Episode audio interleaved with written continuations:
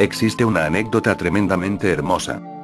Jesús estaba en la cruz y debajo estaba San Patricio rezando por su alma, pues su maestro moriría pronto.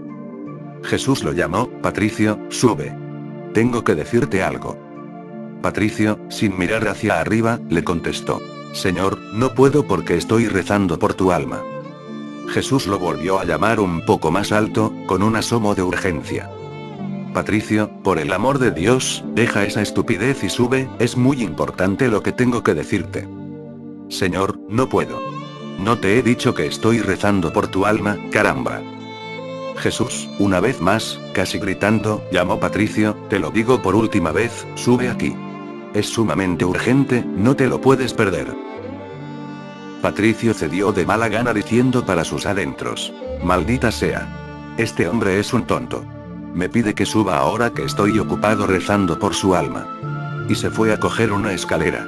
Colocó la escalera junto a la cruz y despacio, con deliberada mala gana, empezó a subir peldaño a peldaño hasta llegar arriba. Bien, maestro, aquí estoy. Ahora, ¿quieres decirme para qué me has hecho llegar hasta aquí? Mira, Patricio, dijo Jesús, más allá de aquellos árboles puedes ver nuestra casa. Jesús, muriéndose en la cruz, y dice mira más allá de aquellos árboles. ¿Puedes ver nuestra casa?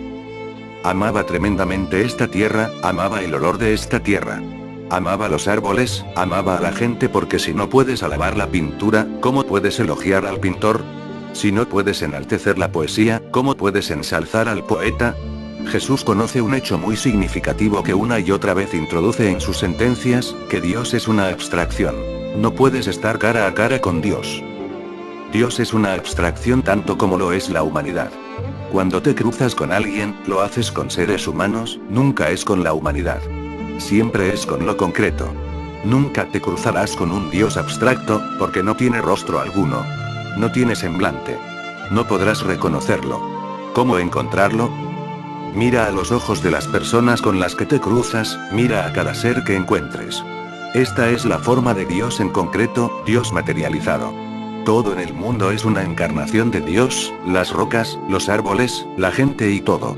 Ama a esta gente, ama a los árboles, a las estrellas, y a través de este amor empezarás a sentir la inmensidad de ser pero tendrás que atravesar la pequeña puerta de un ser en concreto. Jesús ha sido muy incomprendido. Fue malinterpretado por los judíos, a pesar de significar el clímax de inteligencia que habían estado esperando a través de los tiempos. Cuando por fin llegó, fue rechazado. Después fue incluso más incomprendido por los cristianos. Los cristianos describieron a Jesús como una persona muy triste, de cara larga, con un gran sufrimiento como si estuviera siendo torturado. Esto es falso, no es verdad. No puede ser la verdad sobre Jesús. De ser así, ¿quién habría reído, quién habría amado y quién habría celebrado? Jesús es la celebración del ser y la más elevada celebración posible. Recuérdalo, solo entonces podrás comprenderlo. Y recuerda siempre que Dios no tiene labios propios. Él besa a través de los labios de otro. No tiene manos propias. Te abraza mediante las manos de otro. No tiene ojos propios, porque todos los ojos son suyos. Te mira a través de los ojos de otro. Te ve a través de los ojos de otro, es visto por tus ojos y sigue viendo a través de tus ojos también. Los cuáqueros dicen con razón que lo único que Dios tiene eres tú. Solamente tú, eso es lo que Dios tiene. Esta visión tiene que penetrar en lo más hondo, solo entonces podrás comprender las palabras de Jesús. De lo contrario no lo entenderás, como han venido haciendo los cristianos durante siglos. Deja que esta sea la mismísima primera piedra de los cimientos, que la vida es Dios. Las cosas serán entonces muy, muy simples. Tendrás la perspectiva correcta. Jesús es muy afirmativo, decidor del sí. ¿Tu mente piensa decidor del sí? ¿A qué se refiere? Para que lo comprendas en su totalidad vamos a experimentarlo. Sentado en silencio, sin hacer nada, empieza a relajarte y comienza a decir sí sí. Entra en ello. Deja que salga del corazón. Deja que se extienda por todo tu ser. Deja que palpite con los latidos de tu corazón, permite que pulse en tu sangre. Deja que este sí te electrice, te sorprenderá, por primera vez has saboreado lo que la oración es. La palabra sí puede llegar a ser un mantra. Lo es. Su propio sonido es afirmativo, su sonido crea una afirmación en el corazón. Di no, intenta de veces el polo contrario, sentado en silencio, di no no. Entra en ello. Deja que todo tu ser diga no y verás la diferencia.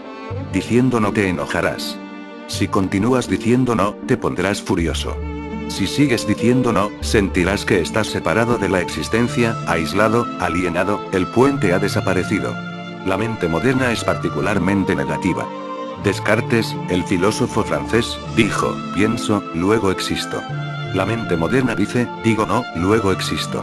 Es una mente negativa, continúa diciendo no. El no crea el ego. No puede crearse el ego sin decir no. Solamente diciendo una y otra vez no, puede crearse el ego. El ego separa, el ego te hace irreligioso, porque el ego te aparta del todo, y empiezas a pensar que tú eres un todo en ti mismo. Olvidas que existes dentro de una inmensa complejidad, que eres parte de un vasto universo, que no eres una isla, nadie es una isla. Todos somos parte de un continente infinito. Decir sí es el puente con el continente. Decir sí es el puente con Dios. Di sí más a menudo y serás más religioso. Permite que el sí sea tu iglesia, tu templo. Jesús es alguien que dice sí. Aunque estaba muriéndose en la cruz, y siendo su último momento, dijo, mira más allá de aquellos árboles. ¿Puedes ver nuestra casa? Su amor por la existencia, por la vida aún permanece, está radiantemente presente.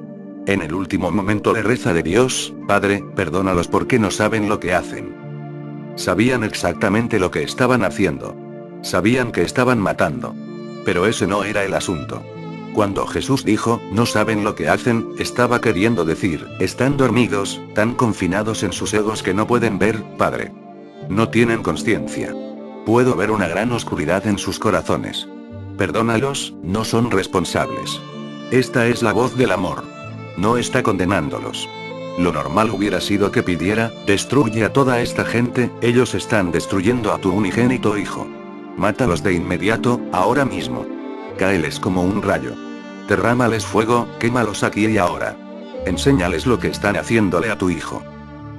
Eso hubiera sido lo justo, pero no estaba bien para Jesús. Jesús no existe en un nivel de justicia, existe en el nivel de la compasión. La compasión perdona, la justicia castiga. Y cuando castigamos, estamos creando mucha ira en la mente del otro, se quedará esperando el momento de vengarse. Solo el amor proporciona reconciliación, porque no crea cadenas. La ira, el miedo, la violencia, la agresión, el castigo, todos ellos crean cadenas horrorosas que llevan a una oscuridad todavía más profunda, a una tristeza aún mayor. El mensaje completo de Jesús es sí. Le dice sí a su propia muerte, la acepta, le da la bienvenida, porque esta es la voluntad de Dios, que así sea entonces. Se relaja en ello. Tú no te relajas ni siquiera en la vida, Él se relaja incluso en la muerte también. Esa fue la última prueba y Él la pasó victoriosamente. La muerte es el único criterio, la única piedra de toque, donde se conoce al hombre realmente, lo que es, de qué está hecho. Es muy fácil hablar sobre el amor, pero es difícil amar, porque el amor es una cruz. Es muy fácil hablar sobre compasión, pero para comprometerse con la compasión uno tiene que perderlo todo.